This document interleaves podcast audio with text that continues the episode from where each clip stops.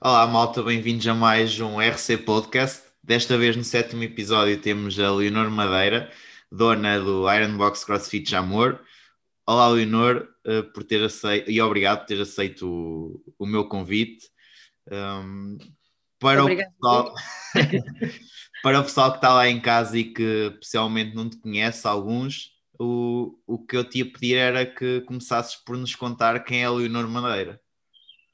Oh God, Uh, quem é Leonor Madeira? Olha, um, é alguém que desde, desde, desde muito, muito, muito cedo teve um contacto muito privilegiado com isto do movimento, não é? Com isto da, da expressão através do movimento.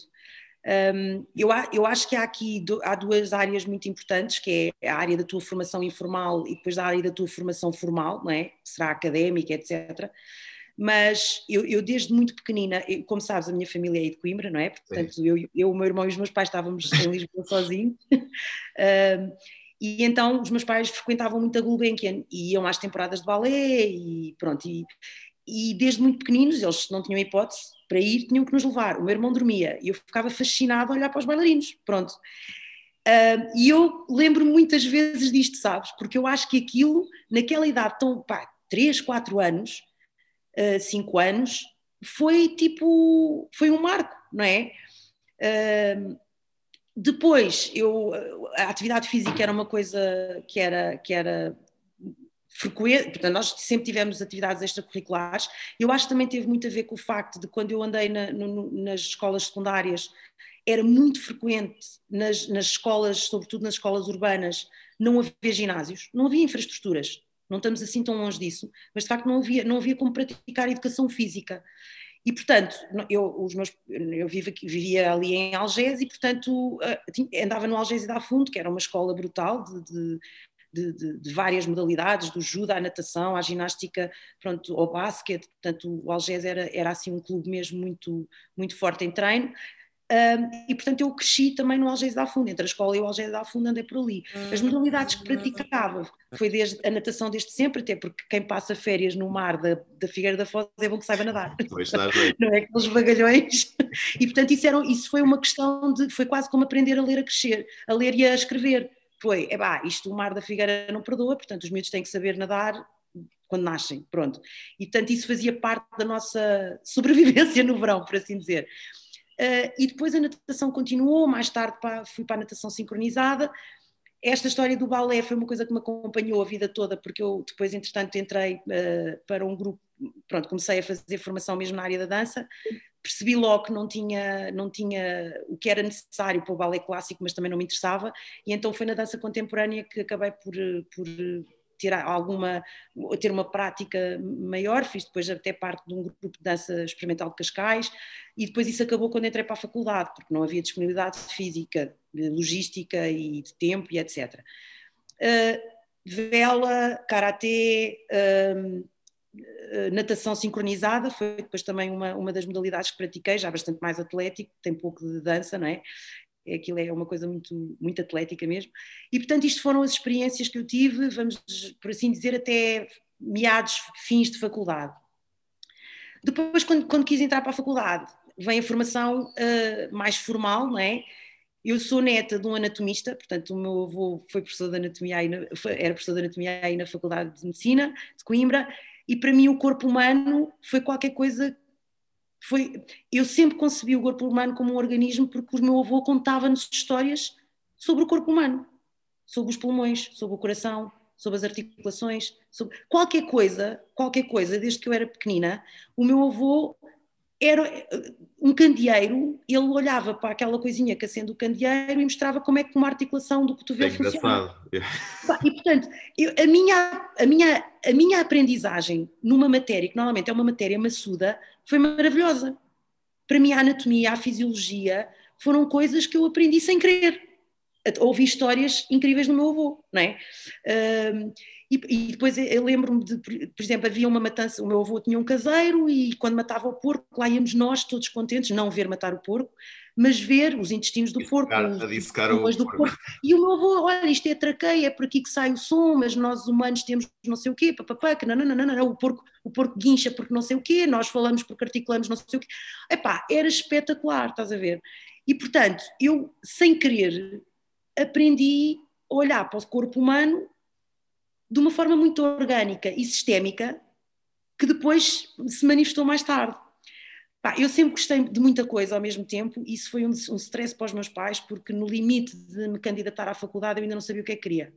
Mesmo no limite, tipo, faltavam dois dias e estavam os meus pais, tens que preencher, tens que preencher isto, tens que preencher.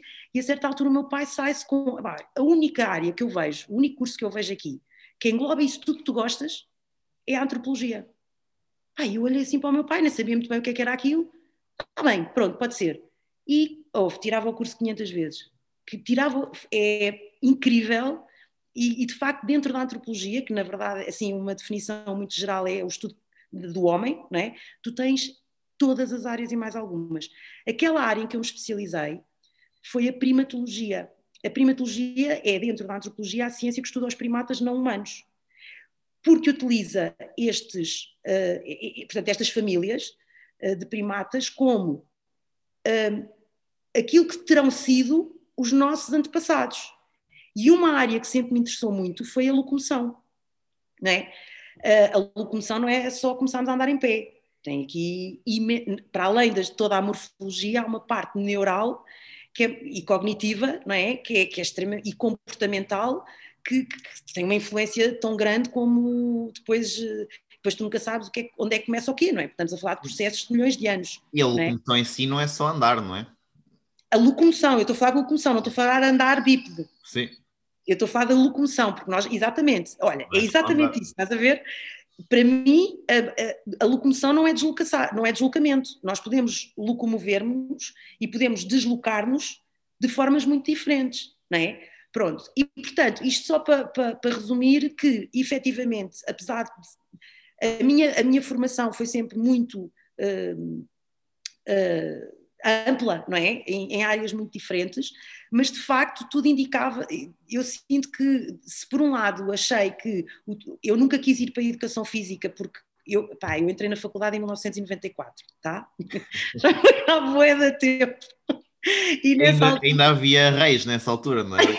havia reis, mas não havia nenhum curso na, da área de exercício e saúde. Portanto, quando eu entrei para a faculdade, a minha única alternativa era ir para a FMH para depois ser professora de educação física nas escolas, que não era o que eu queria. Eu ainda concorri a dança, ainda bem que não entrei. Pronto. Mas, mas, mas, mas quer dizer, mas lembro perfeitamente isso. E, e, eu, eu não quero ir para professora de educação física, eu não quero, não quero, não quero ensinar vôlei, nem basquete, nem, nem, não, nem futebol, nem nada dessas coisas.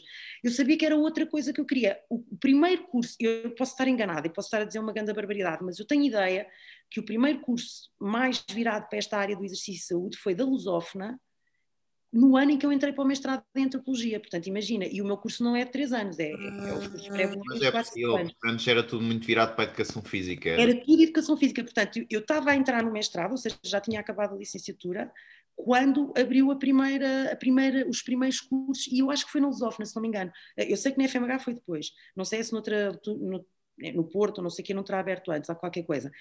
E, portanto, e foi um bocado essa, por isso o meu percurso é, é, é este, basicamente pronto, e depois a minha relação com o treino tem sido sempre hum, também ela muito diversificada. Eu aos 30 anos fui para o kickboxing uh, e pronto, e lá fiquei uns anos. Aos 40 comecei no alterofilismo, portanto, e agora aos 40 e muitos fui para o jiu-jitsu. ou seja, eu estou sempre, é um bocado como o crossfit, não é? Estás sempre. Uh, e como treino em si, estou sempre. Eu, eu, nunca, eu nunca tive objetivos de competição em lado nenhum, embora tenha chegado a alguns níveis na vela, na natação, não sei o quê, pronto, havia, mas, mas nunca me interessou. A mim o que me interessava era conhecer as técnicas e saber aplicá-las com qualidade. Agora, se era mais rápida que os outros ou mais forte, isso nunca foi uma coisa que. Nem é, nem é, nem é. Agora, tenho é que saber fazer e tenho é que saber fazer bem, percebes? Pronto, por exemplo, sei lá, imagina um pino pá, eu tenho que estar direitinha, mas se está lá a parede ou não está, para mim não é muito importante. Percebes o que eu quero dizer? Sim. Os alinhamentos é que têm que estar lá, os ombros têm que estar no sítio, a capacidade do corpo para estar naquela posição tem que estar lá. Agora, se estou um minuto fora da parede ou dez minutos na parede, não, não é. As coisas, o que é preciso para tem que estar lá, percebes? Pronto. E, e epá, acho que sou eu. acho que isto sou eu. Como é que tu foste parar da, da antropologia uh, aos ginásios, digamos assim? Pronto, então é assim. Um, eu, eu, eu, eu, a trabalhar dentro da área, eu, eu tive à partida eu iria seguir a carreira de investigação, porque eu dentro da antropologia, logo no, no, final do primeiro ano, fui logo recrutada para um grupo de investigação que havia na área da primatologia, precisamente, e, e eu passei a minha faculdade toda dentro, no Jardim Zoológico de Lisboa a estudar eh, essencialmente os chimpanzés, pronto. E estou também na origem de todas as remodelações que houve a nível de, do, do, enriquecimento ambiental de, e de todas aquelas obras que hoje quem vai ao Jardim Zoológico vê uma coisa completamente diferente daquilo que existia quando eu estive lá a estudar, né? a, a, estudar aquele grupo. Não, não foi só com os chimpanzés, mas os chimpanzés foi assim o, o grosso da minha. Eu fiz alguns trabalhos de lateralização na altura, na altura eu lembro-me, pai, que em 96 ou 97 começaram a sair uma série de estudos feitos na área da lateralização. Basicamente era a, questão do, do, ser destro ou sinistro, não é? Os canhotos e não sei o quê, e como é que o cérebro está organizado e blá blá blá blá. E então eh, a primatologia contribuiu com uma série de, estudos de lateralização em que nós estudávamos. Repara, nós utilizamos as mãos para agarrar coisas, mas os, a maior parte dos primatas não humanos utilizam mãos e pés porque eles têm o polegar oponível no pé, não é? Portanto, eles agarram coisas do chão e levam à boca com os pés. Portanto, estás a fazer recolhas de dados não de dois membros, mas de quatro. Não é? Pronto. E então, padrões de lateralidade e, e, e contralateralidade, etc. E depois também os aspectos cognitivos e neurais que estão associados a este tipo de. e comportamentais, atenção. Uh, e, portanto, eu lembro-me de ter participado em alguns estudos que, que, que, reuniam várias universidades, Cambridge e algumas universidades, uh, e os japoneses, os japoneses eram muito fortes na área da primatologia também. Uh, e então reuníamos dados e contribuíamos para um bolo em que se tentava perceber se se a lateralidade é cultural ou, é, ou, tem, ou tem fundamentos biológicos, não é? E, e, de facto tudo apontava para que fosse essencialmente cultural. Se tu utilizas essencialmente a tua mão direita e tens um bebê à tua frente, tu vais dar à mão direita do bebê qualquer coisa, não é? Tu vais lhe dar, tu vais comunicar com a mão direita dele. Eh, e isto é um comportamento, não é? Agora, a predisposição é o quê? Onde é que está? Percebes? Portanto, e estes trabalhos foram muito interessantes e eu, no meu caso eu lembro-me de ter de, os resultados do meu, do meu projeto foram muitas horas de, de, de recolha de dados um, apontavam para que, é como eu, eu, chamei até ao artigo, é o, o pé que está mais à mão, porque, porque eles utilizavam, pareciam utilizar indiscriminadamente, era o que estava mais jeito, era o que eles utilizavam. Certo? Não, parecia não existir ali um padrão de, de, privilégio, de, privilégio, da mão direita ou do pé esquerdo, ou do, parecia não existir isso. E, portanto, os resultados eram significativos. É, o que era significativo era, olha, era o pé que estava mais à mão, pronto. Era assim o que. O que e pronto, este, este tipo de estudos também uh, reforçou uma, uma, uma, característica que eu depois acabou por me ser muito útil nos ginásios e, e neste, nesta abordagem ao, ao, treino e ao movimento, que é a capacidade de observar. Ou seja, é tu olhares para uma pessoa que se pendura numa barra, por exemplo, numa pull-up bar, e olhas para ela e, e, e, e fazes logo um scanning de várias coisas. Ok? E, portanto, eu depois não preciso de lhe pedir para fazer outras coisas para perceber o que é que, o que, é que já lá está disponível e o que é que, o que, é que não está. Está a perceber? Depois é, para além de perceber o que é que está disponível e o que é que não está, tens outra, outra questão que é, ok, e porquê é que não está disponível? Mas será que já alguma vez esteve disponível? E por aí fora. E, portanto, todo este processo, que é um processo, uh, uh, como é que se diz, que não se vê, não é? Uh, invisível, para mim é uma coisa que já me acompanha há muito tempo há muito tempo, são muitas horas de observação de movimento e, e, e do movimento na sua essência. Percebes? Tu, eu quando olho para alguém a fazer um snatch, eu não estou a olhar para o snatch. Eu estou a olhar para um padrão de movimento, um, uma série de estruturas que estão a comunicar ou não umas com as outras. Até podem comunicar, mas podem, não, podem estar a falar línguas diferentes. E não pode ser, senão não se vão entender. Estás a perceber? E portanto, pronto, é isto que me fascina no treino. Mas como é que tu foste parar a, a, a treinadora, a instrutora de fitness? Olha, então é assim, eu, eu, eu, quando, eu quando acabei. Ou seja, uh, como é que foste chimpanzés Dos chimpanzés. Pronto, então foi exatamente literal, foi literalmente isso, foi dos chimpanzés para o ginásio. Então vou-te explicar. Eu, quando estava a acabar uh, a minha licenciatura, ia fazer o, o mestrado. Uh, e o que é que aconteceu? Eu pá, estava tudo já, já, eh, tínhamos feito um protocolo com Cambridge no sentido de ir para um site de Cambridge em, no Uganda para eu, a ideia era eu continuar o meu projeto de investigação que foi a minha tese de licenciatura com um grupo de chimpanzés em, em, cativeiro, não é? No Jardim Zoológico de Lisboa, se bem que a, nós tínhamos uma riqueza especial naquele grupo, é que 90 e tal por cento dos indivíduos tinham nascido em habitat natural, ou seja, foram apanhados na alfândega ou foram capturados uh, em habitat natural. Isso é, é, muito rico porque não foram, não nasceram dentro do cativeiro, portanto, portanto, traziam ainda algumas, pronto. E portanto, um, o que é que acontece? Uh, portanto, este grupo, uh, trabalhei com este grupo durante a licenciatura e depois eu ia reproduzir uh, este trabalho em habitat natural e depois iria haver uma comparação entre. Pronto. E mais, os, o grupo de chimpanzés de, do, do Zoo de Lisboa, na altura, os animais não só tinham vindo da habitat natural, como de diferentes regiões do habitat natural. E nós sabemos, por exemplo, que os chimpanzés têm dialetos diferentes, tal e qual como nós Uh, consoante a região do, do, planeta em que estamos, nós falamos línguas diferentes. É igual com os primatas uh, não humanos, e portanto, isso, é, isso não é só uh, em termos de dialeto de vocalizações, é também é, há, há, tradições diferentes neste, neste, nestes grupos. E por isso eu estava toda contente e estava a pensar, bem, os próximos três anos estou no meio da selva, do nada e não sei o quê, e de repente uh, rebenta a guerra no Congo, os sites são, são, alguns deles são fechados, alguns doidos uh, investigadores ficaram por lá e durante dois anos não se soube nada deles, nem sabia que se tinham morrido, se não tinham morrido, mas pronto. Uh, e portanto a minha vida acabou aí na primatologia, que de repente eu estou inscrita no mestrado, o que é que eu vou fazer? E entretanto eu, eu nunca fui de ficar, ai, acabou o mundo. É pá, esquece, isso não existe comigo em situação nenhuma. E portanto é bola para a frente, então não dá, então o que é que vou fazer? Bem, eu sempre, tive, sempre, disse que se não trabalhasse nesta área da primatologia e se tivesse que ir para outra área de, de antropologia, eu gostava muito dos estudos de género. Gostava mesmo muito dessa área dos estudos de género. Mesmo dentro da primatologia, eu trabalhei algumas coisas de género. Uh, e então fui parar uma aldeia uh, alentejana para fazer o mestrado. Tive dois anos no Alentejo a recolher dados para uma tese em que o objetivo era fazer um estudo uh, pronto, o, o, o professor Valdo Almeida tinha lançado o livro da tese dele sobre a construção da masculinidade numa, numa, numa vila alentejana e eu quis uh, fazer uma parte, da, era, era uma tese de mestrado, isso era uma tese de doutoramento, claro, mas eu quis fazer, uma, fazer à semelhança de, da tese dele, de uma parte da tese dele, eu quis fazer com mulheres.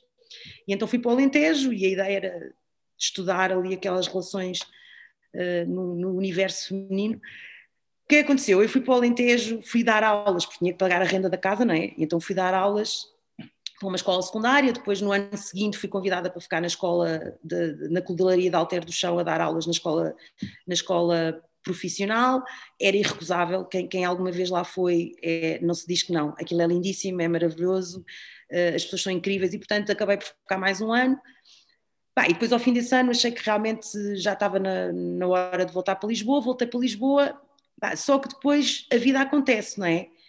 E eu não tive uma boa orientação nesta área da antropologia cultural. Aliás, tive uma péssima orientação e a forma como eu recolhi os dados no terreno, dois anos, eu tinha imensos cadernos diários de campo. Hum. Uh, eu mostrei aquilo a uma professora, porque o meu orientador nunca tinha tempo para, para, para maturar, e então eu mostrei aquilo a uma professora minha que está muito, que trabalhava na área das minorias étnicas e disse-me assim, Leonor, isto tem aqui dois anos para sistematizar estes dados, que isto tinha que, isto tinha que ser, ter sido recolhido de outra forma. e eu mais uma vez na minha vida disse, esquece, não vai acontecer. E quando estou neste tipo, what? Eu tive no Alentejo, eu, eu, pá, eu nem queria acreditar naquilo que estava a acontecer, tenho um convite do Jardim Zoológico para ir para o centro pedagógico, trabalhar com eles, porque eu tinha estado lá cinco anos da minha vida, não é? A recolher dados, eles que precisavam de alguém que tivesse este contacto entre a área zoológica e do comportamento animal, porque tinham este projeto já todo de reformular toda, toda, todo, todo o zoo numa para catapultar o zoo para uma dimensão. Nós temos que perceber que os jardins lógicos são bancos genéticos uh, onde nós temos preservadas espécies cujos habitats naturais desapareceram. E, portanto, e são depois, tem um fator educativo muito importante, não é? Que é as pessoas uh, perceberem para que é que, que para, perceberem que aqueles animais existem e que precisamos de proteger o planeta e precisamos de proteger aquelas espécies, etc, etc. E, portanto, foi tirar o, o zoo de Lisboa do século XIX e trazê-lo para, para, para, os dias de hoje, não é? E pronto, e portanto estive na origem desses projetos também, pai, foi brutal, eu tive pai, uns 3 ou 4 anos a trabalhar no zoo, uh, na área pedagógica, e o que é que aconteceu nesta altura? Eu estava na natação sincronizada quando vou para o Alentejo. Uh, ainda levei uns treinos comigo, não é? Portanto, a minha, a minha treinadora uh, dava-me os treinos, só que no Alentejo aconteceu uma coisa curiosa, as piscinas são fechadas e têm condições brutais, porque nessa altura já havia os tais gimnodesportivos e não sei o quê, mas depois vá-se lá saber porquê no inverno fechavam as piscinas. Por isso é um bocado. Pá, é boeda estranho, é, mas era assim que funcionava. Uh, o que é péssimo porque depois aquelas caldeiras, tudo aquilo foi feito para estar sempre a trabalhar e portanto começavam, ao fim de uns anos degradavam-se, não é? Pronto, e então eu fiquei sem piscina e fiquei sem piscina, comecei a andar de cavalo. Estava em alter de chão, não é? então aprendi a andar de cavalo, a montar, não sei o quê, aquelas coisas todas. Um, mas também quando vim acabou-se, acabaram-se os cavalos. Uh, e portanto, isto já me perdi. Ah, estavas uh, a contar como é que tinhas ido os chimpanzés. Ah, quando voltei para Lisboa, quando voltei para Lisboa, uh, foi quase por acaso, eu, o que é que eu vou fazer? E houve uma amiga minha que me disse: pá, eu vou tirar o curso de instrutora de fitness na, na, na, na MANS, na altura a MANS tinha, tinha lançado os IFIs, que era o International Fitness Instructor, ou não sei o quê, sim, sim. e comecei aí. Nunca pensei, nunca pensei que a minha vida ia passar para aí. E então eu trabalhava no Jardim Zoológico, dava aulas de RPM e de tal condicionamento e de hidroginástica, conseguia às 7 da manhã, às 9 já estava a trabalhar no zoo, às 6 já estava a dar em cima de uma bicicleta aos gritos outra vez, e foi isto durante três anos da minha vida, tipo, era non-stop, sábados, domingos, feriados, era tudo. A partir de certa altura comecei a perceber que não podia ficar nos dois sítios. Tinha que, tinha que decidir uh, pela, pela preservação e conservação da natureza ou pela saúde, que são duas áreas absolutamente incríveis e são mesmo duas áreas incríveis. E, e, foi muito difícil, foi muito difícil, foi muito difícil deixar o zoo, mas eu percebi que tinha que tinha muito mais caminho para andar nesta área. E depois aí, o que é que aconteceu? Comecei a achar que tinha um handicap enorme, uh, porque não era de educação física, porque não tinha a formação, não sei o quê.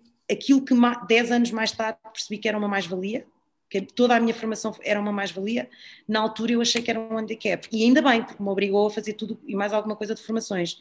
Como tu sabes, naquela altura não havia nada em Portugal. Portanto, quando estamos a falar de fazer formações, é pegar nas malinhas, avião, vais para aqui, vais para ali, vais para lá, e pronto, e foi, e foi assim. Depois também fiz parte, eu trabalhei muitos anos, bem, uns 11 anos no Homes Place de Miraflores, né? aqui em Lisboa, e o que aconteceu foi eu também ter uma equipa durante muito tempo. Tivemos uma equipa incrível de profissionais que ainda hoje são profissionais de elite, na minha opinião, que instrutores que realmente se apoiavam muito uns aos outros. Eu lembro que na altura, até de forma espontânea, nós uns trabalhavam com, por exemplo, eu lembro que houve uma altura que coordenei o pré e pós-parto, então eu só era só grávida da minha volta e portanto toda a, sempre que aparecia uma grávida os colegas mandavam para mim. Depois tínhamos dois treinadores que entretanto foram tirar a fisioterapia, quando apareciam aquelas coisas muito estranhas era para eles e funcionávamos muito assim como equipa e foi, pá, eu sou uma pessoa de equipa, nitidamente, eu, eu trabalho em função de equipas sempre.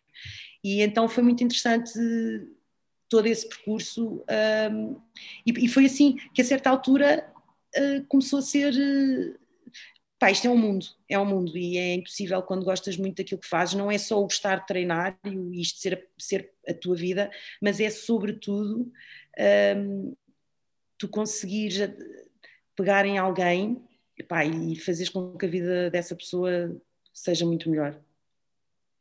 Mas tu tiraste mestrado em Psicologia do Desporto, não foi? Ah, pronto, isso foi mais tarde. Isso foi bastante mais tarde. Foi já em 2010. O que aconteceu foi, eu, eu venho destas áreas do comportamento, não é? Pronto. E eu achei, uh, nós, há uma coisa, eu, eu, eu dei formação uh, durante uns anos uh, a futuros instrutores não é? e a futuros PTs, e uma das coisas que eu me lembro de dizer muitas vezes logo nas primeiras aulas era vocês têm que ter consciência que nós estamos a trabalhar com insucesso, porque a esmagadora maioria das pessoas vai desistir. É um facto, toda a literatura nos mostra isto e até. Pronto. Portanto, nós começamos a treinar, as pessoas entram num ginásio e ao fim de seis meses já lá não estão. Ao fim de quatro meses já não vão.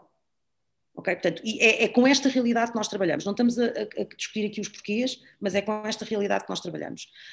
Uh, e, portanto, o que vai acontecer é que nós vamos ter que nos munir de ferramentas que não nos façam a nós desistir.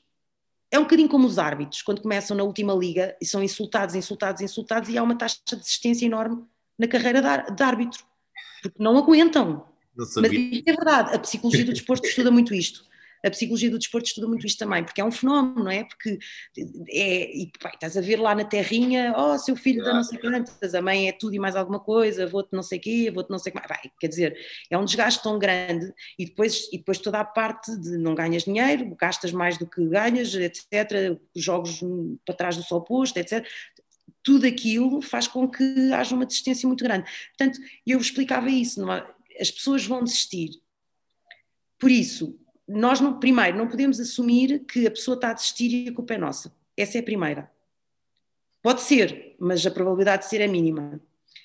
E depois é não criar demasiadas expectativas. Chega-te uma pessoa com 30 quilos a mais, já fez 500 dietas e depois diz, depois dizem-te assim, resultaram todas, e tu tens que explicar, não, não resultaram, porque se tivessem resultado não estava aqui comigo com mais 30 quilos do que deve.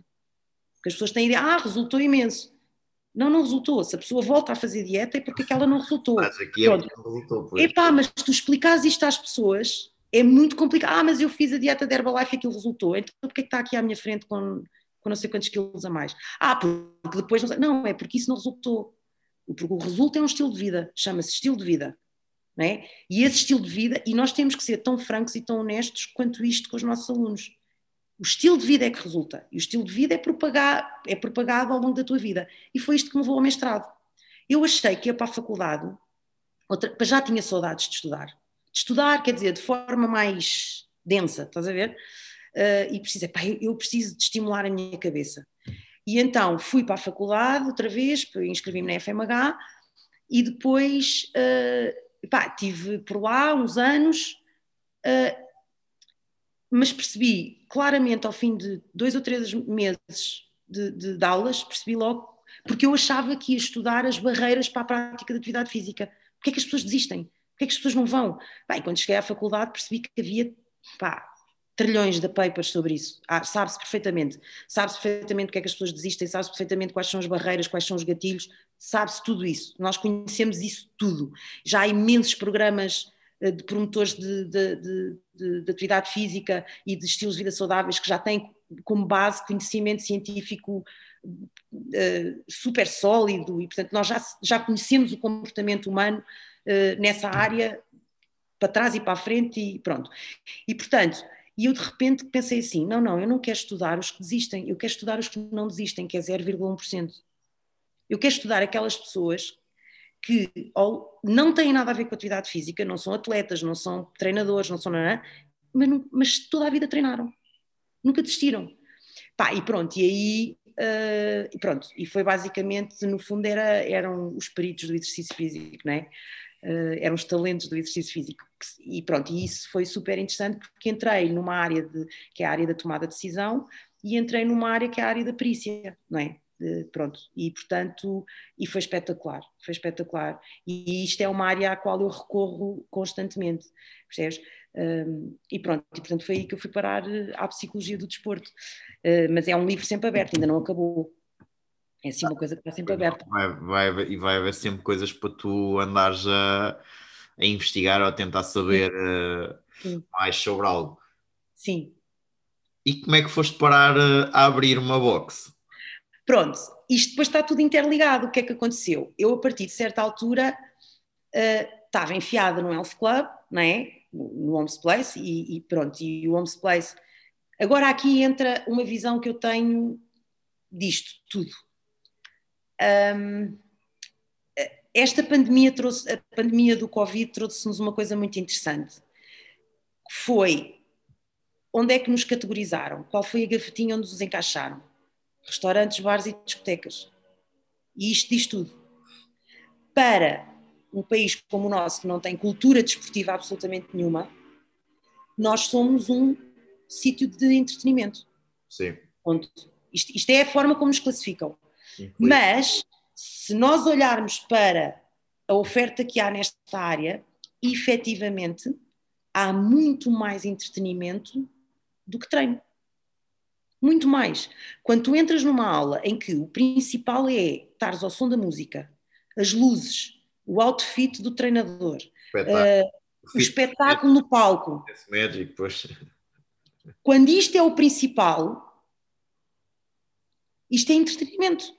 Isto é, isto é como vais a um espetáculo. Qual é a grande. Eu lembro perfeitamente, eu lembro perfeitamente de estar em formações da área do fitness em que nos diziam assim: o fitness consegue fazer aquilo que nenhum cantor ou nenhum. tipo as estrelas do, do, da música, não é? Fazem, que é os, as pessoas vão a um, a, um, a um, concerto e está lá o espetáculo todo no palco e as pessoas abanam o capacete e tal, mas é isso. E connosco não, nós nos ginásios eles fazem o que nós também fazemos.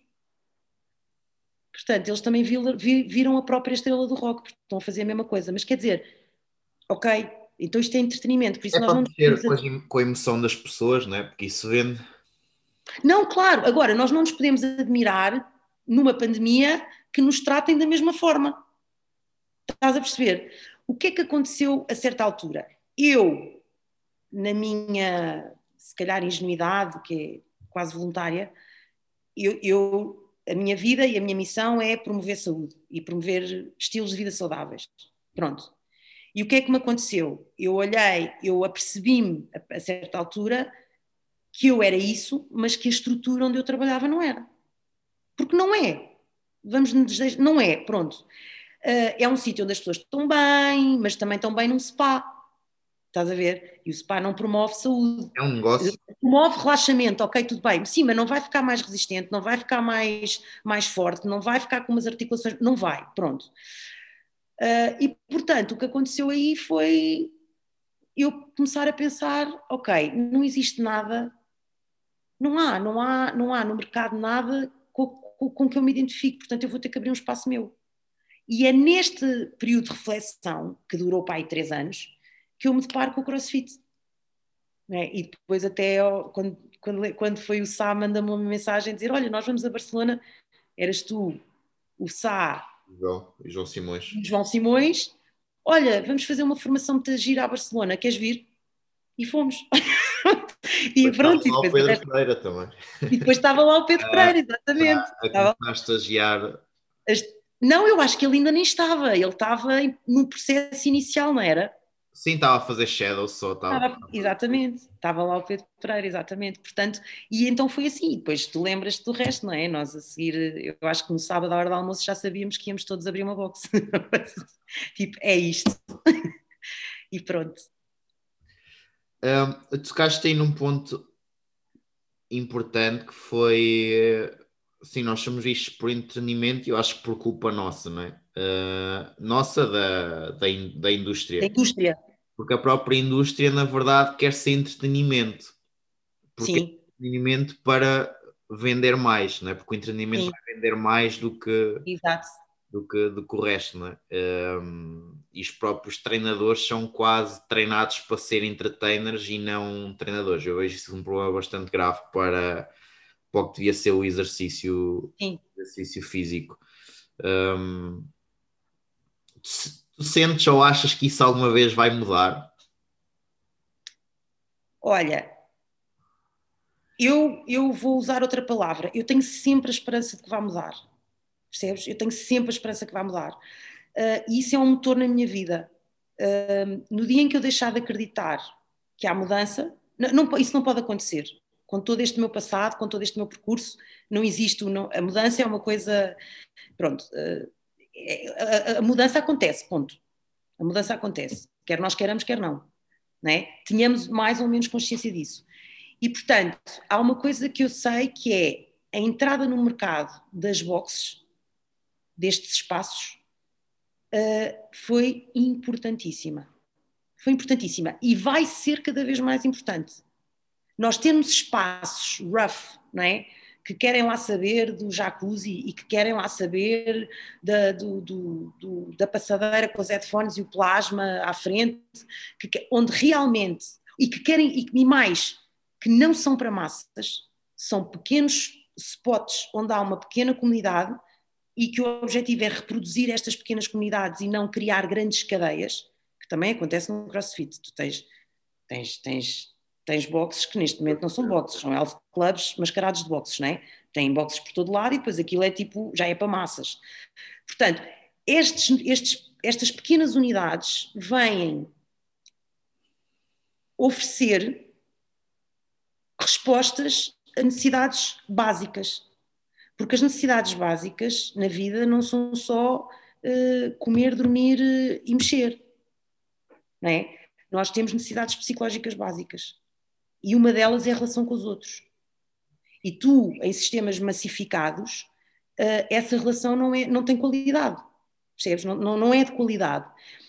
Aqui nós entra a tal visão que eu tenho desta área, que é tu tens, de um lado, clientes não é? Que é uma grande estrutura que tem que meter lá a gente, porque sai muita gente, já sabemos, porque isto é, um, isto é, é, um, é uma área em que as pessoas desistem, ponto final, estão sempre a desistir, e portanto vai, está sempre a sair gente, portanto tem que se meter gente.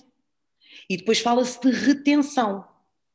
Portanto, tens clientes e queres reter clientes. E depois, que é a minha proposta, tens alunos e queres manter a atividade física desses alunos. Isto são visões completamente diferentes. Os meus alunos, eu, eu nunca trato os meus alunos por clientes, porque não é essa a relação que tenho com eles. Os meus alunos são pessoas que eu ajudo a manterem um determinado tipo de comportamentos ao longo de toda a sua vida. Eu não estou a reter clientes. O que eu sei é que se eles mantiverem essa prática, a probabilidade deles continuarem connosco é grande, não é? Porque vão, porque se nada na vida deles mudar, porque é que hão de mudar o, local? Mas também se não forem eles, estão outros. Estás a perceber? Ou seja, imagina, agora esta pandemia, houve ali uma situação em que nós tivemos que fazer o quê?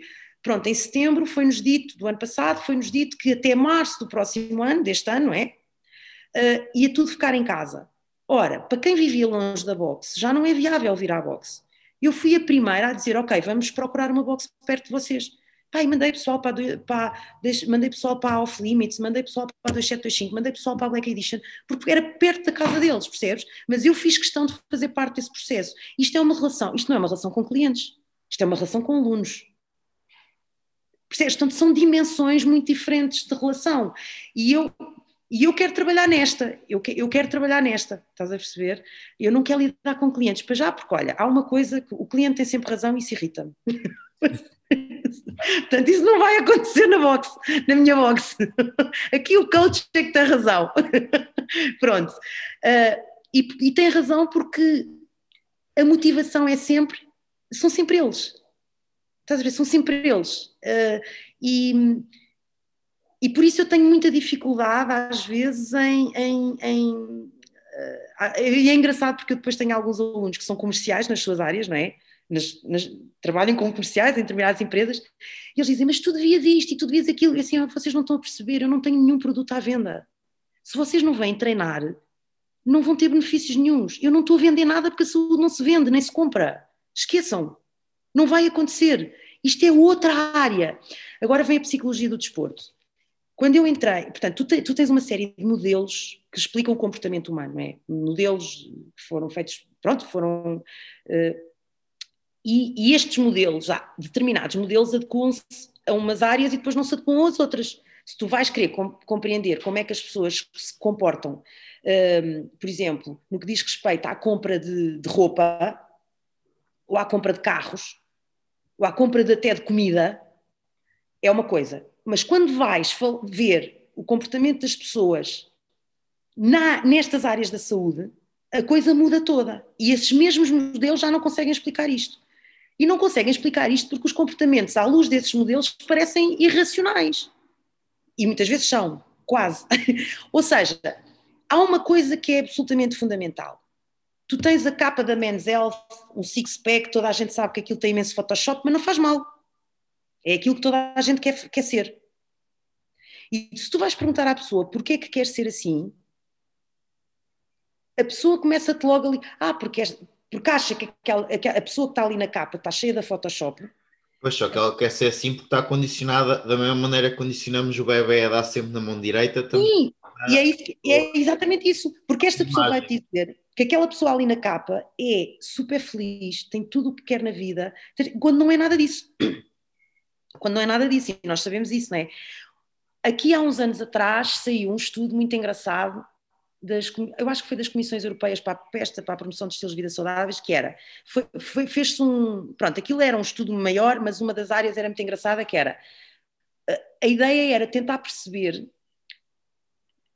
quão importante era, ou quanto, quanto é que influenciava o teu comportamento o facto de tu teres mais conhecimentos em determinada área. Por exemplo, eh, se eu tiver muitos conhecimentos na área da nutrição, eu alimento-me melhor, Estás a ver? E o que, o que esse estudo mostrou é que não é bem assim. E que na Europa, os portugueses são da, das populações europeias com conhecimentos acima da média europeia sobre nutrição. E, no entanto, temos a taxa de obesidade infantil maior, mais, mais, elevada e, no entanto, temos imensos problemas. Do, estamos na, lá no fundo, estamos, somos, somos campeões de, de, das diabetes e das obesidades e etc. Portanto, termos mais conhecimento sobre não implica que hajamos de acordo com. Estás a perceber? E isto é, um, isto, é, isto é muito importante. Isto é muito importante nós temos esta consciência. Portanto, outro, outro pronto, há uma série de estudos deste género que nos mostram de facto que saber não. O saber. Há aqui um aspecto que é uma tomada de decisão que é fundamental, é tu, é tu conheceres muito bem os teus whys, não é? O porquê que eu, porquê que eu quero fazer isto. Uh, e muitas vezes isso não chega. E sim, e a, e a sociedade está toda ela hum, trabalhada para a inatividade, não é? Nós, nós, nós estamos todos. Uh, opa, eu lembro-me aqui há uns anos de estar num. Estar, eu fui a um centro comercial, acho que até fui ao Colombo, entrei, eu já não entro no Colombo há anos, mas pronto, fui, fui ao Colombo fazer não sei o quê, e lembro-me que os seguranças estavam todos numas trotinetes. Yeah cada vez mexer menos. E eu pensei assim: fogo, daqui a um ano estão todos obesos. Porque, estás a ver? Mas eu olhei para eles nas trotinetes e disse: pronto, os seguranças. E é verdade, tu entras num centro comercial e os seguranças são todos obesos. Pronto, mas há muita coisa deste género, percebes? Cada vez precisas de mexer menos, o Covid ainda vai trazer mais opções para te mexeres menos e não há uma cultura de, de movimento. Pela Sabes que uh, este, esta história do Covid, eu, eu, lá está, depois vem o meu otimismo, uh, pronto, eu não consigo fugir a este otimismo, que é, nunca foi tão evidente o impacto que a atividade física tem na tua vida, ou a inatividade física. Nunca foi tão evidente, mesmo os sedentários. Pá, isto depois agora, olha, agora vem a questão, uh, e como sabes, eu daqui a uns anos trouxe para, para dentro da boxe uma prática que é o chamado movement, não é? O movement culture, que vem uh, da vertente, pronto, que é o Ido Portal, que é um, um, um professor de movement um, uh, eh, cujo trabalho é, é, extremamente interessante, e ele diz uma coisa muito engraçada, que diz assim, um, epá, the worst movers are fitness people and couch potatoes. Ou seja, ele mete o pessoal do fitness no mesmo prato que os sedentários. Tu olhas para uma eu não sei, epá, eu estou eu estou afastada de, dos programas pré-coreografados para aí há 10 anos. Eu não faço ideia, não, não faço ideia como é que os body pumps, body attacks estão, não sei o quê. Eu sei que é quando eu lá estava, quando eu lá estava, eram paupérrimos. Paupérrimos. Os, o body pump com, com padrões de movimento super limitados, castradores, constrangedores. Uh, pronto, e depois havia aquele, aquele mito de não há full squats. Não, ok. Olha, não se chama full squat, chama-se de cócoras. chama-se posição de cócoras. A posição de cócoras, que é um agachamento funcional, é uma posição de descanso do nosso organismo. Do nosso, do nosso organismo, não é só do, dos nossos ossos das nossas articulações, é tudo. nós em decócoras, nós, no fitness chamamos e no treino chamamos de agachamento, porque é mais, é mais técnico, é mais fixe. Mas existe essa, essa palavra no nosso vocabulário. E chama-se de cócoras. e portanto, e é de cócoras que se tem filhos, é de cócoras que se defeca, é de cócoras que se descansa, é de cócoras que se fala com os amigos. Agora diz-me quantas pessoas não é ficar de cócoras, é irem para a posição de cócoras. Ninguém consegue. Ah, olha, aqui há uns tempos atrás eu achei imensa piada, porque a minha mãe mandou-me uma fotografia que tinha saído no jornal, e então era nesta história dos, das vacinas, e de, era uma fotografia de uma comitiva dos ministros da saúde, ou não sei o quê, não interessa. Foram a um hospital qualquer, e então a minha mãe manda uma fotografia e diz assim: Achas que este senhor vai conseguir sair dali? Então era um ministro qualquer que se agachou para falar com uma criança. e estava todo torto quase aqui para a frente, com os calcanhares todos no ar, e eu, eu desatei-me a rir, porque assim, bem, isto foi um esforço imenso para o senhor, de fato e gravata, conseguir ir lá abaixo e alguém deve ter tido que dar uma ajudinha para ficar para cima, estás a ver? Mas é engraçado, mas percebes? Portanto, e, e esta história uh, do movement foi também isto: eu abro uma box e de repente começam a entrar uma série de pessoas sem capacidades básicas, básicas, como por exemplo estar de cócoras. e depois, e havia nos body pumps e não sei o que, ai meu Deus, que vais dar cabo dos joelhos se vais lá abaixo. Yeah. E tens que ter os joelhos paralelos. Ah, e sabes porquê? Porque eles querem vender aquilo massivamente, querem ter, querem ter uh, as aulas estruturadas de certa maneira o instrutor não sai do sítio, não é? Uh, teoricamente. Não pode sair, não estás de frente. Sair do sítio, está a fazer estás também. Está a fazer também a aula com eles. Uh, é uma maneira. Frente, que é um ângulo em que tu não vês nada. É uma maneira deles tentarem proteger, ou seja, ok, vais só até ali, é como no Vento Expresso, vais só até aqui, etc., para, para ver. Mas para, mas. mas isso... fazer aquilo, seja, muitas repetições, uh, assim ninguém, pouca gente se chateia. Não é verdade. Pois não, pois não. Porque não é verdade, porque o que tu estás a fazer é constranger as tuas articulações, te, eh, todo, todo o tecido muscular, toda a capacidade neural, ou seja, o que está a acontecer é que tu estás a reprogramar da pior forma possível o teu corpo.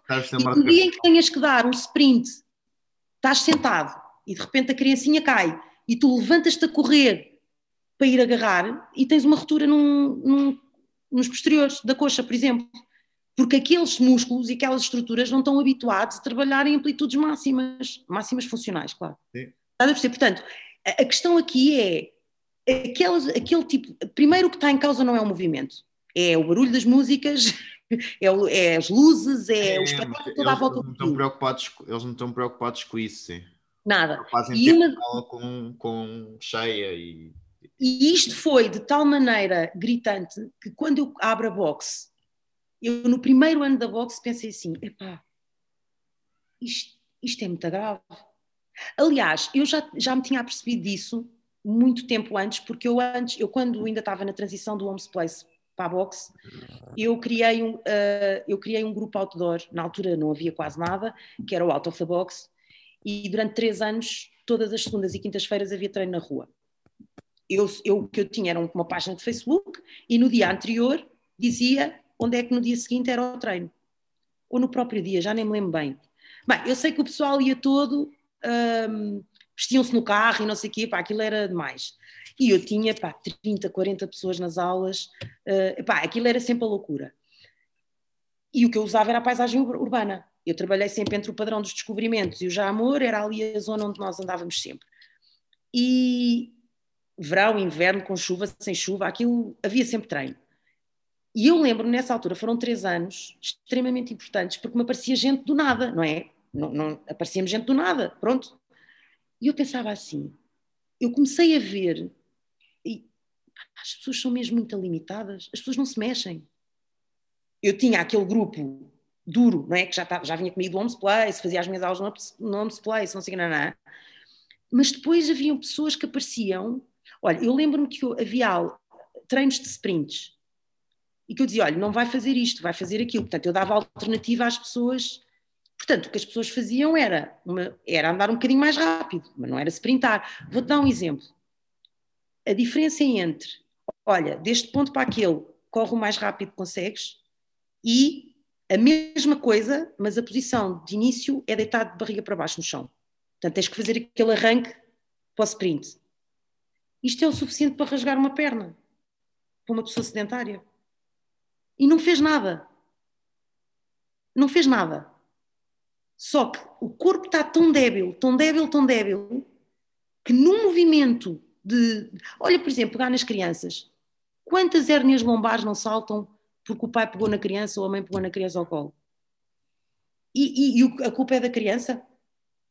Não, a, a, a, culpa é, a culpa é de, uma, de, uma, de, uma, de um ambiente que está criado para que nós nos mexamos cada vez menos. Isto é tudo, repara uma coisa, isto tem várias camadas, não é? Porque é muito. Eu não gosto de falar de culpas porque nós de facto somos o produto de uma história coletiva, não é? Em que o, o não fazer nada também está associado um, a, a, um estatuto eh, social mais elevado, não é? Portanto, só, só, só tem que se mexer quem precisa, porque quem não precisa não faz nada, não é? Pronto. E, portanto, há aqui questões uh, socioculturais e socioeconómicas que também interferem, ok? Um, e hoje, olha, engraçado, porque eu ontem estava a ouvir um daqueles daily shows americanos uh, e estava uma, uma, uma comentadora, uh, fizeram um estudo agora de quais são os países no mundo que estão a conseguir um, gerir melhor uh, a, a, pandemia em função das características que a respectiva população tem de cumprir e não cumprir ordens. E o que eles perceberam foi que nos países mais onde, onde, onde a tradição é cumprir ordens, tipo China, Rússia, tá, tá, tá, a pandemia está altamente controlada. Países mais em que as pessoas são mais livres e têm o direito de tudo e mais alguma coisa, Estados Unidos, é onde está caótico. E é engraçado porque eu pensei assim: olha, nós somos extremamente disciplinados e de facto podemos refilar, mas nós cumprimos. E pensei assim: pois, porque há 40 anos ou há 45 anos estávamos numa ditadura. E isto ainda se propaga hoje. Portanto, o, os portugueses estão habituados a cumprir ordens, na verdade. Percebes? E por isso é que também as coisas se conseguem controlar de certa forma. E é muito engraçado tu perceberes que há estes contextos históricos, há estes contextos sociais, que depois é como um movimento. Eu, através do teu movimento, através da tua postura, eu sei logo se tu estás bem disposto, se estás cansado, se, até posso não te conhecer, não é? Mas através, de, quando as pessoas entram e se aproximam de nós, é se tu estás habituado a ler, a ler movimento e comportamento, consegues logo scanar ali uma data de coisas, não é? Pois, isto não é um processo super racional, atenção, não é? Isto é como tu aprenderes uma língua. A partir do momento que tu sabes essa língua, já não estás a pensar nos verbos e se o verbo está tá certo e se é aquela preposição, não é isso que estás a pensar, estás por simplesmente a falar. Com o movimento é a mesma coisa. E isto é uma coisa que me afligiu muito no CrossFit, foi, eu, eu olhava, eu acho que toda a gente gritava quando se começava a mexer, estava tudo aos gritos, estás a ver? Tu olhas e dizes, pá, que nada daquilo, nada daquilo comunica naquele corpo. Ou, epá, aquele ombro está a falar chinês, o, a bacia fala japonês, o outro fala árabe e o outro fala inglês, quer dizer, nada ali estava a falar a mesma língua percebes? E, e, foi isso, essa foi a grande razão porque eu fui buscar o movement, porque eu percebi perfeitamente, percebi, e depois o ID Portal tem uma, uma abordagem muito antropológica de tudo, do movimento, do corpo, da, de tudo, e, e, pronto, e aí houve aí uma conexão muito grande. Um, e, e, pronto, e, e se foram ferramentas, são ferramentas que a prática em si, uh, isto depois agora entramos aqui noutra cena que é quando nós profissionais achamos que descobrimos a cena. Aí ao crossfit é que é, aí ao movement é que é, aí ao treino funcional é que é, não é? Pronto. Uh, pá, isso está bem quando é o início da tua carreira, mas é bom que tu percebas que não existe a cena.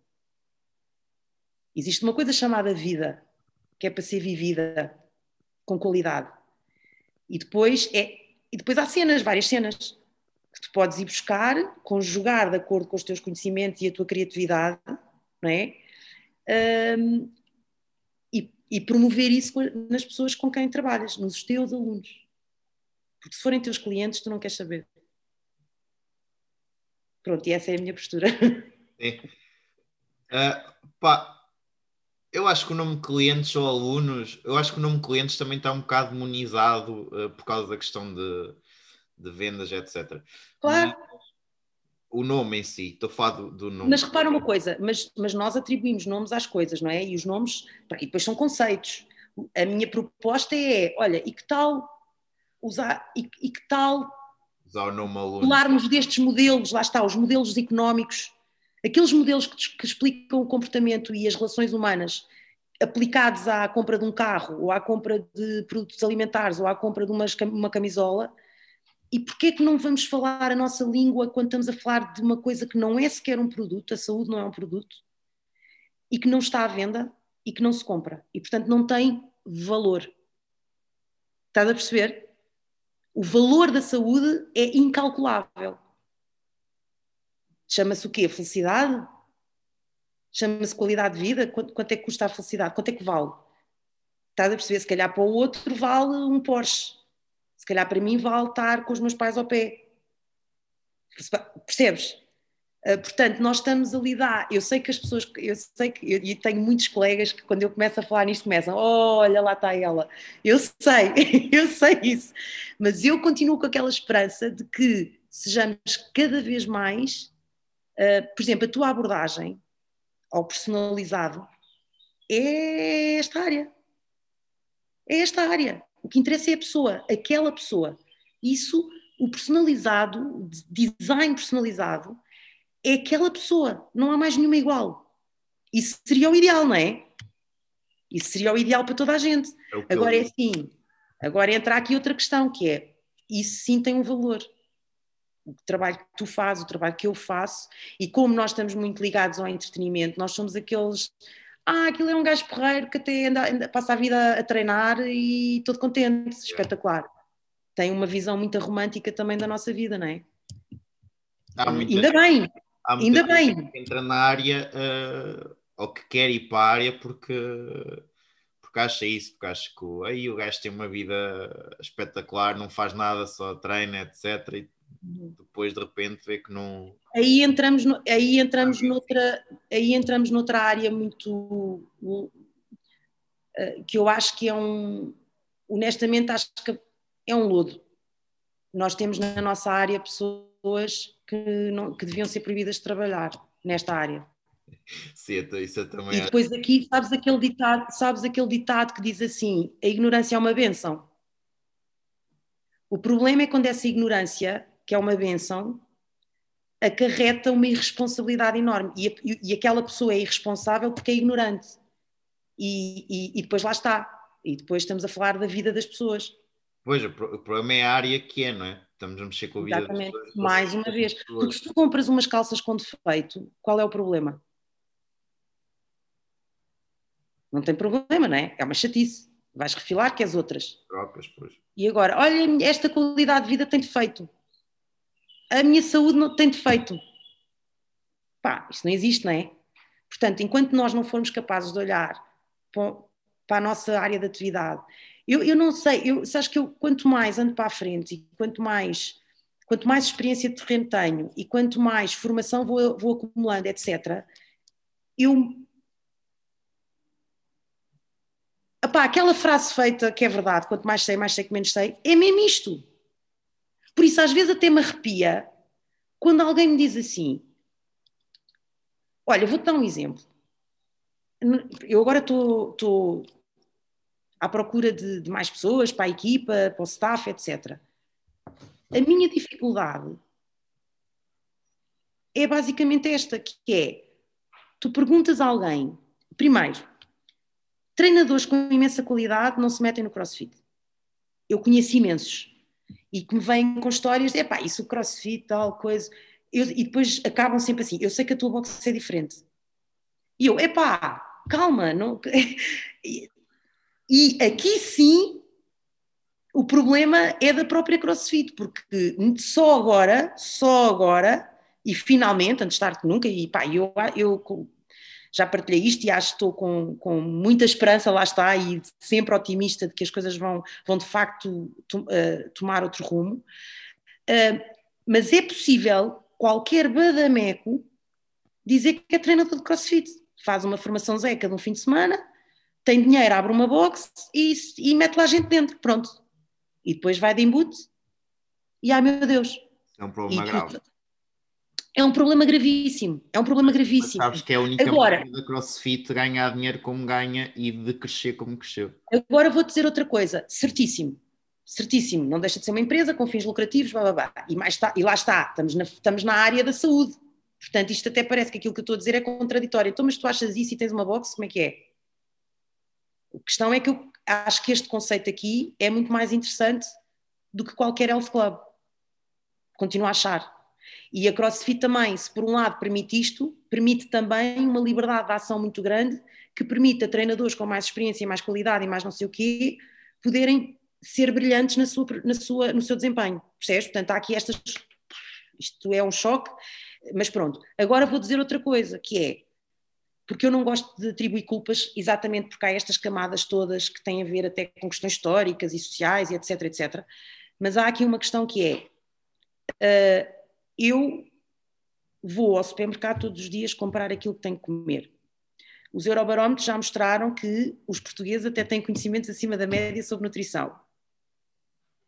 Eu tenho que recorrer, eu, é, é a minha decisão pôr no meu carrinho aquilo que eu ponho. Eu tomo, a tomada de decisão está em mim. Eu sei que o marketing está a obrigar-me a comprar aquele, aquele pacote que foi feito exatamente para me entrar pelo olho adentro, mexer nos neurónios certos e não tenho hipótese porque é o pacote que vem atrás de mim. Estás a ver? E eu não tenho outra hipótese de não comprar aquele pacote. E o que está dentro do pacote é uma porcaria. Mas aí és tu que tens que assumir. Eu sei que este pacote foi feito para, para ser comprado, eu, eu, vou comprar, vou levar para casa e pior do que comprar e levar para casa é comer. e pior do que isso é dar aos meus filhos. Ah, pois porquê? Ah, porque eles gostam tanto, coitadinhos, e estão fechados em casa há um ano. Então toca de embarcar porcaria. Portanto, esta tomada de decisão cabe a cada um de nós. Cabe a cada um de nós. E alimentar-nos melhor não é mais caro. Não é mais caro, isso é um mito não é mais caro. Ok? Portanto, da mesma maneira que eu vou ao supermercado, como tu vais ao supermercado e toda a gente vai ao supermercado e não somos nutricionistas, nós também temos que ser capazes de entrar nas estruturas onde se pratica a atividade física e tomar a decisão certa. É, a primeira coisa que é fundamental é conversa com os profissionais que lá estão. Criaste, criaste ação de confiança? É perguntar 30 mil coisas. Aquela pessoa foi eu, eu, senti empatia com ela, mas mais do que empatia, eu senti confiança. É, isto é um espaço onde eu quero, uh, onde eu traria a minha, a, minha, a minha família. Eu punha aqui os meus pais, punha aqui os meus filhos. Percebes o que eu quero dizer? E, e, este, e portanto, nós não podemos estar sempre a atribuir coisas à, à vida. A, a, vida tem culpa. É como o Estado. É, a culpa é do Estado. Quem é o Estado? Percebes? Quando nós lançamos as culpas para entidades meta não sei quantas, estamos pura e simplesmente a, a, a, se for eu a controlar, se for eu a decidir, está, o problema está resolvido. O problema está resolvido, porque sou eu que decido, não é? Um, e portanto, isto é uma. Isto é, uma, é, uma é, é, as pessoas têm que perceber que dentro do mercado há várias ofertas e vão procurar aquilo que lhes é uh, mais útil ou mais.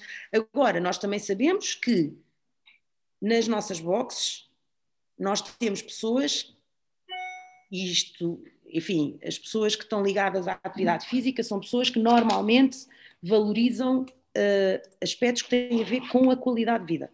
É? Portanto, são pessoas que um, privilegiam Uh, tô, desculpa, vou ficar sem bateria. Ah, uh, então, são pessoas que privilegiam uh, um, o treino e pronto. Aliás, para pa, pa, pa, ilustrar isto que eu estou a dizer, quando foi esta história de, dos restaurantes abrirem, não abrirem, dos ginásios abrirem, não abrirem, uh, pós-estado de emergência ou no estado de emergência, não sei o quê, alguém dizia, o meu irmão dizia-me assim: Olha lá, se fizessem, imagina que faziam um referendo a perguntar o que é que querem que abra. Primeiro, os restaurantes ou ginásios, quem é que achas que ganha? Então, mas há dúvidas. Então 4% da população vai ao ginásio. O resto todo prefere restaurantes. É evidente que abriam primeiro os restaurantes, não é? Portanto, uh, percebes? Não estou isto. Pá, acho ótimo que, que pá, esperemos que. Eu não quero imaginar o que é, que é ter um restaurante fechado durante um ano, porque se nós sabemos o que é ter uma box fechada durante seis meses, não é? É dramático, mas, mas, mas efetivamente hum, cabe a cada um de nós optar e decidir sobre a sua própria vida. E eu acho que há um certo paternalismo em Portugal de que há sempre alguém que vem tomar conta de nós.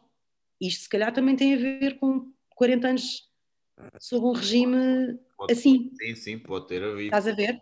Portanto. Um, as pessoas a tomar decisão por ti. Nós agora, nós agora, nós agora abrimos com open box, não é? Portanto, ainda não podemos ter as aulas de grupo, só em maio. E neste momento as pessoas não vão, numa box não faz sentido nenhum não irem, porque está tudo super organizado. As boxes, as boxes estão a mostrar uma capacidade de adaptação e uma capacidade de resposta adequada absolutamente incrível. Isto mostra a qualidade dos profissionais que estão à frente destes espaços.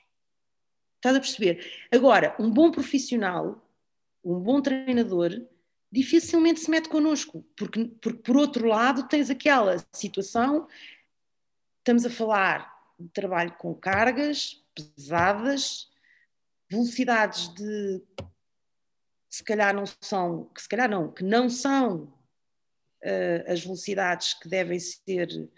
Uh, se calhar para 95% das pessoas que aí estão, ou que vão Exatamente, exatamente. Portanto, e tu, e, mas aqui depois também tem que ser, eu acho que aqui depois também está a nossa maturidade como treinadores, não é? E tu já falámos isso várias vezes, que é os nossos treinos de hoje não têm nada a ver com os treinos de há sete anos atrás. Só que isso e o que foi fez-me sair da CrossFit, vá. Uh, sair, desafiliar enquanto boxe, uh, foi exatamente isso. Foi, ok, mas isto já não é crossfit, não faz sentido estar ligado à crossfit. Mas, mas sabes que eu, eu olho para o crossfit, eu percebo o que é que estás a dizer, eu percebo o que é que estás a dizer, uh, mas eu, eu. Então, agora, nesta fase em que está a haver esta reformulação toda, lá vem o otimismo é? e, a, e a esperança eu acho que vai, vai haver um percurso muito interessante e, sim, e, e apetece-me fazer parte desse percurso, percebes? Sabes, sabes onde é que eu vejo que não vai haver percurso interessante, uh, não querendo ser pessimista? Não, não, não. É, é quando olho para um Open que me aparece com categorias ainda mais fáceis para as pessoas fazerem, para injetar dinheiro na empresa e para meter pessoas que não têm condições de competir a competir. E falo desde o Foundation que meteu coisas absurdas para as pessoas fazer, falo do, do RX que meteu coisas fáceis para promover as pessoas a inscrever-se numa questão. E acharem que são RX? Falo, de, falo de coisas ridículas como o tema secção de, de adaptativa não é ridículo, mas para mim é ridículo dar o mesmo odd, dar 150 dumbbell snatch a alguém que não tem um braço e dar 150 dumbbell snatch para fazer alternado alguém com dois braços, para mim não faz sentido. Pois. Estás, sim, a criar, sim. estás a criar uh, ainda mais desequilíbrios na Olha, pessoa. aí nós estás entramos. A, estás a destruir a pessoa, devia, devia ter sido adaptado. Ok, há, há uma secção de adaptativos e acho bem, mas tem de ser feito por elas. Essas coisas todas uh, faz-me ver que os valores da CrossFit são muito mais monetários Sim. do que as pessoas, estás a perceber? E eu não me ligo. Não me ligo. Olha, eu, eu, percebo perfeitamente esse teu conflito, porque eu, eu, vivo nesse conflito também. Mas eu, aqui dentro, aqui dentro, e a questão do Open e da competição é, é, de facto uma dinâmica que a CrossFit criou e não sei o quê. Eu vou dizer uma coisa. A questão da competição dentro do CrossFit irrita-me, mas irrita-me imenso. Mas nunca vai desaparecer. Não, pera, pera, mas irrita-me por uma razão simples Uh, uma coisa é tu seres um atleta de competição, outra coisa é tu quereres competir. Não é a mesma coisa. Eu também quero ir à lua, mas sei que não vou. Não é? Ah, eu agora quero ter olhos azuis, está bem, só se puseres umas lentes, mas aqui não há lentes, não é? Portanto, a questão aqui é a competição. Eu vou-te dar outro exemplo. Olha os triatlos. A quantidade de gente que se mete nos triatlos sem ter preparação nenhuma. A partir e acham, e acham, aliás, a quantidade de gente que vem, para, que, que entra na boxe, nunca fez alterofilismo na vida, nem sabe o que é, não faz a mais pequena ideia o que é que é uh, um pino, nunca, e, acha, e, e, entra na boxe porque, ah, eu vim para aqui porque eu quero competir. Mas quantas pessoas? Espera, houve, tu tens na CrossFit também aqui um percurso, não é? Por isso é que eu estou eu estou mesmo otimista. Acho que as coisas não vão mudar num ano, mas vão demorar se calhar uma década a mudar e se a CrossFit quiser e se for aberta às afiliadas, eu acho que há muito mais gente na, dentro. De, repara uma coisa, eu percebo perfeitamente, mas tu também estás num processo um bocadinho diferente do meu uh, e, e, eu percebo perfeitamente o que estavas a dizer em relação a já não te, não te enquadrares. Eu tenho muitas eu, eu tenho sempre muito esta cena de bora, bora lá mudar isto Estás a perceber? Foi como eu trabalhei 11 anos no Homes Place a achar que eu fazia a diferença. E quando percebi, não, esta estrutura engole-me, porque eu aqui dentro sou uma agulha no palheiro, não faz sentido nenhum. E então daí vou criar um projeto meu, percebes? Mas, portanto, eu tenho que passar por este processo em que, enquanto eu acreditar que posso, fazer, posso ajudar a fazer diferença, quero estar aqui. Porque sair não vou fazer diferença nenhuma, estás a perceber? Até o dia em que diga, e se calhar daqui a 5 anos, epá, tens toda a razão, Renato, olha, não valeu a pena. Não, vale sempre a pena, não é? Não, Mas não, isso, sim Tá, pronto, e portanto, e, e, pá, e acho que de facto está-se a fazer um, um, um, bom trabalho e acho que o Pedro Pereira pegou nisto de uma forma muito interessante e, e, e estou a gostar de trabalhar com ele e portanto acho, acho que isto de facto tem pés para andar. Até onde é que nós vamos conseguir ir, não sei, mas para já deixamos estar aqui a, a ajudar. Não, Agora, não, isso, aí, isso, aí, eu acho, eu acho que o Pedro está a fazer um excelente trabalho e que tem boas intenções, atenção. Muito, é, exatamente. O problema é que não é que não é o Pedro, Espera, mas calma, mas calma, porque assim, isto começou agora. Olha, eu vou dar um exemplo. Quando o Érico Rosa assumiu a, o, o, comando da CrossFit, o que é que ele disse? Primeiro, primeiro plano, plano de ação, primeira diretriz, comunicação com as afiliadas. E a comunicação à Europa chegou 10 meses depois.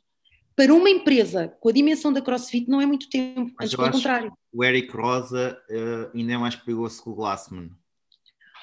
Olha, é, assim, é, é literalmente homem de negócios.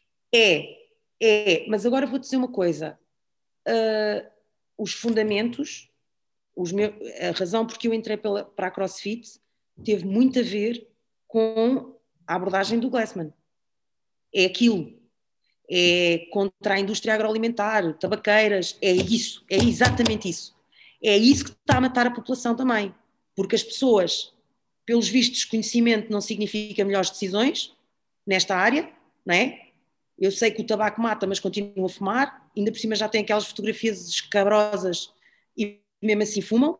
Portanto, nós sabemos que há aqui outros fatores, que são de tal, os açúcares, etc., que são de tal maneira.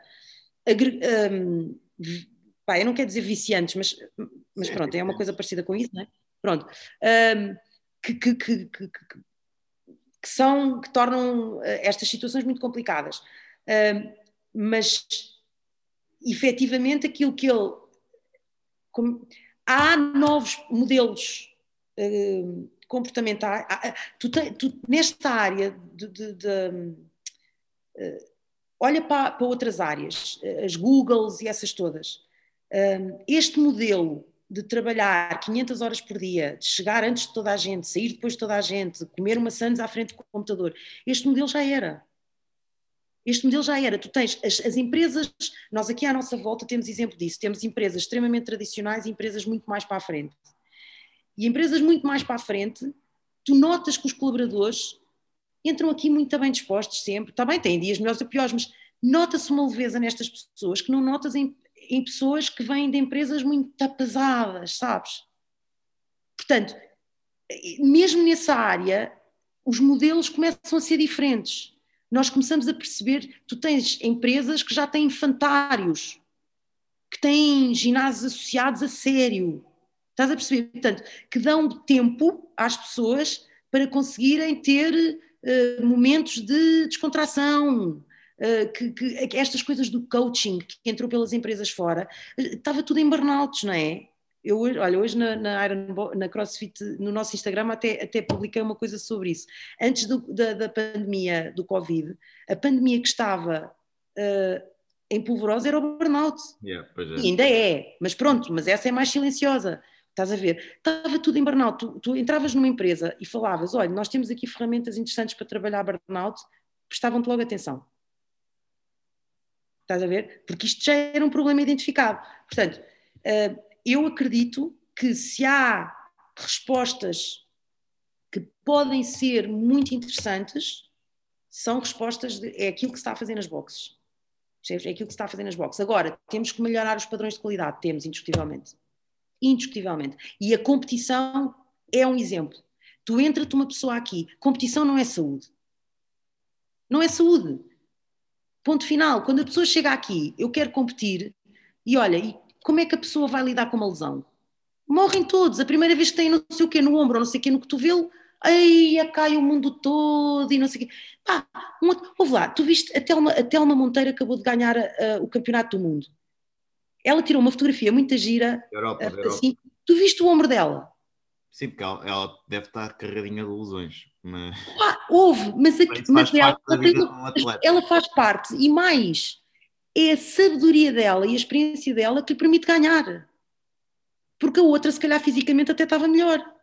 Ela tem aquele ombro todo destruído, tem, mas ela tem outras ferramentas muito mais poderosas, em que consegue proteger aquele ombro, em que consegue tornar. Mas aquilo é uma fatura que ela vai carregar o resto da vida. Estás a perceber? Agora, a Telma, para a Telma aquilo vale a pena? Vale, claro que vale. É a vida dela. Agora, para o senhor que está sentado no, no escritório, vale a pena ficar com o ombro todo destruído? Não vale, porque ele nem sequer tem um organismo capaz de viver bem com o ombro destruído. A Telma tem. Ele não tem. Percebes o que eu quero dizer? Uh, as pessoas não sabem, as pessoas magoam-se aqui ou lá e pronto, acaba o mundo. Quando, e transformam-se num, num, ombro magoado, transformam-se num joelho lesionado, transformam-se num cotovelo não sei o quê. Estás a perceber? A Telma, foi, foi a Telma entrou no, no, Campeonato do Mundo e era a Telma, era a Telma Monteiro. O comum dos mortais era um ombro lesionado a competir.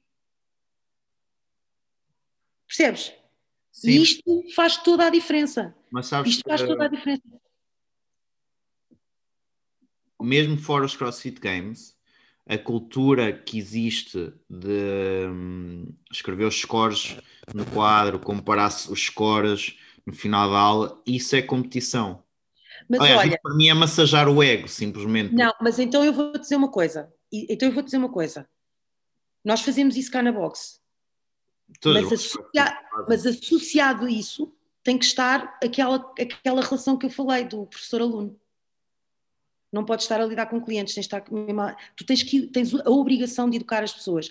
E aquilo que tu vais fazer, aquilo que tu vais fazer é, eu vou-te dar um exemplo, nós começámos agora, eh, temos o quadro com o esquema para o mês, não é? Do, do treino de força e treino aeróbio e treino skills e não sei o quê, portanto nós não conseguimos, não temos espaço no quadro, porque está lá a planificação toda para o open box, e então temos um quadro, um whiteboard, ali mais ao fundo na zona do alterofilismo, e pus lá um quadro onde eles podem pôr, a cada semana põem lá a carga que, que, da última repetição. Para eles, para a semana, que vão passar de 5 reps para 3, terem uma referência. Porque senão eles esquecem-se, depois não apontem em lado nenhum, portanto, se eu os obrigar a apontar aqui, fica ali escrito. E depois alguns deles conhecem-se e vão comparar, ok, se ele fez isto, então se calhar eu devo estar mais ou menos aqui. E isto é a cultura da Iron Box mas essa comparação eles inconscientemente vão estar a competir. Olha, houve, tu tens o dever, tu tens o dever de educar as pessoas a serem exatamente assim. Ou seja, a, a pensar nos porquê que eu quero competir e tu entras aqui e as pessoas há um ou outro caso que não é assim, pronto, mas isso, mas isso tem a ver também com a personalidade das próprias pessoas e com a sua experiência de vida, mas mesmo essas pessoas tu, nota, tu notas essa mudança. Eu gosto de treinar com alguém que é mais ou menos como eu, porque vai puxar por mim, mas, mas a cultura que tu imprimes na boxe de eu não o, eu, treinador, a dizer assim, pá, quer lá saber a carga que tens aí, isso, isso, isso pá, onde é que estão os ombros? Para onde é que estão a ir os ombros? A pessoa Estás a perceber? Até porque eu posso, eu posso perfeitamente estar alguém a fazer um snatch com barra e depois a pessoa ao lado vai fazer com dumbbell unilateral, porque não dá para estar a fazer com uma barra, porque aquele corpo não está preparado para aquilo. E eles depois põem o registro no quadro, mas isto, isto tem que ser tem que ser o próprio treinador, tem que ser os treinadores a criar essa relação com os scores.